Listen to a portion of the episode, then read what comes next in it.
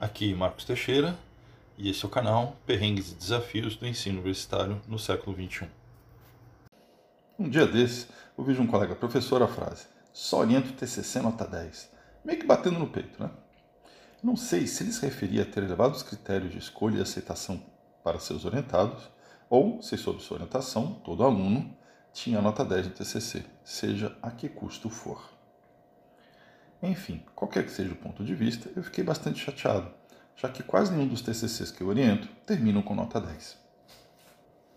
Do que eu pensei, ou chamaram meus orientados de aluno burro, coisa que eu sei que eles não são, ou me chamou de incompetente enquanto orientador. No fim, eu fiquei meio sem saber.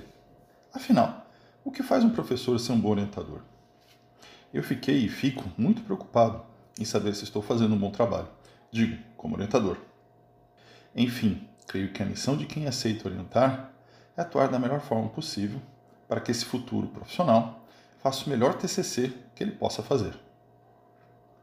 Sei que dizem que muito TCC se deve ao orientador, mas acho isso uma ideia esquisita. Pois no final, o aluno está sozinho na sua defesa. Mesmo que estejamos lá para segurar a mão, é um momento solitário.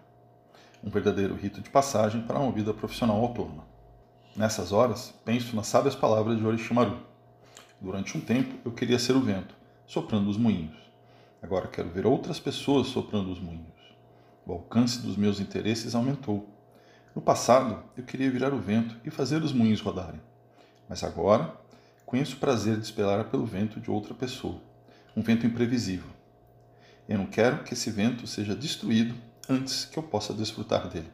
Episódio 374. Para mim, esta fala fez muito sentido. Talvez orientar seja isso. Esperar que o vento que cada um traz de si acorde e saia aí pelo mundo, movendo moinhos.